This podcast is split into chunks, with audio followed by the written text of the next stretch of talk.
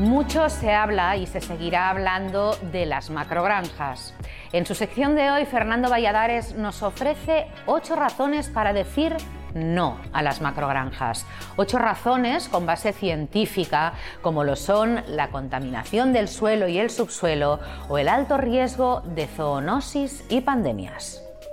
Aunque el término macrogranja no está oficialmente definido, todos sabemos a qué nos referimos con este nombre. Son instalaciones industriales donde se hacinan miles de animales. Cerdos, vacas, gallinas. Representan una solución peligrosa para producir carne barata, una solución que nos enferma a todos directa e indirectamente.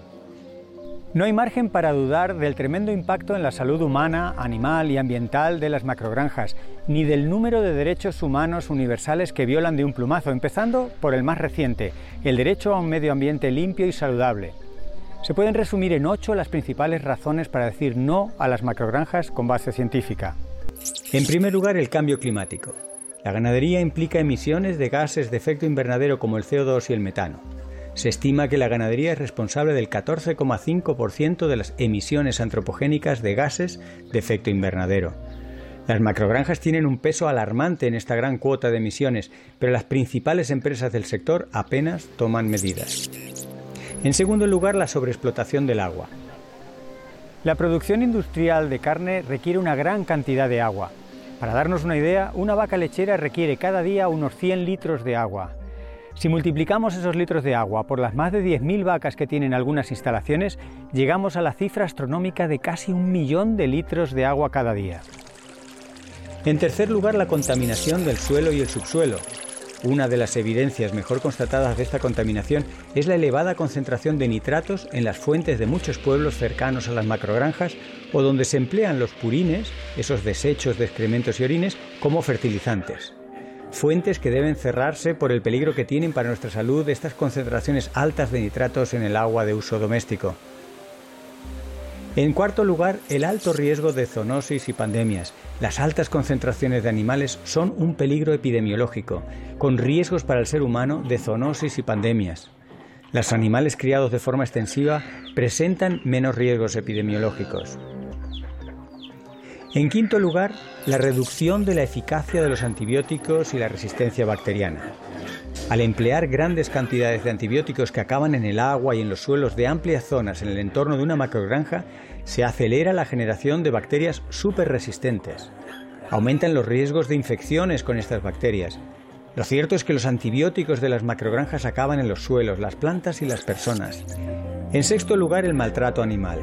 Los animales viven en condiciones adversas y estresantes sin llegar a desarrollarse bien. En séptimo lugar, el incremento del desempleo. La automatización y la reducción de distancias y de logística reduce la demanda de trabajadores. Y en octavo lugar, el incremento de la pobreza y la desigualdad.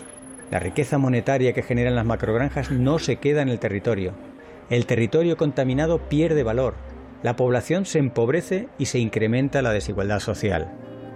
No debe sorprendernos, tras todo lo anterior, que las macrogranjas saquen a España de la legalidad vigente por la desmesurada contaminación del aire y del agua. Para que España se haya convertido en la fábrica mundial de cerdos, se ha tenido que vulnerar tanto el derecho de sus ciudadanos a un ambiente saludable como a la legislación ambiental europea. Por suerte para la salud y el futuro de los españoles está la Unión Europea. Pero por desgracia para los españoles, sus representantes políticos no terminan de atreverse a hacer cumplir esos marcos jurídicos internacionales. Tampoco debe sorprendernos que en algunos países ya estén cerrando las macrogranjas. Incluso en países como Holanda han creado todo un ministerio para organizar ese cierre. En España, lejos de disminuir, las macrogranjas crecen en número y tamaño.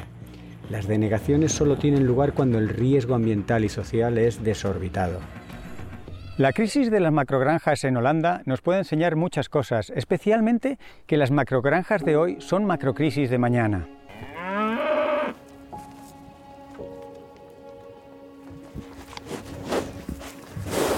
En resumen, abandonar la producción de carne barata en macrogranjas es algo urgente debido a los problemas que genera, problemas de tipo ambiental, de salud humana y de bienestar animal.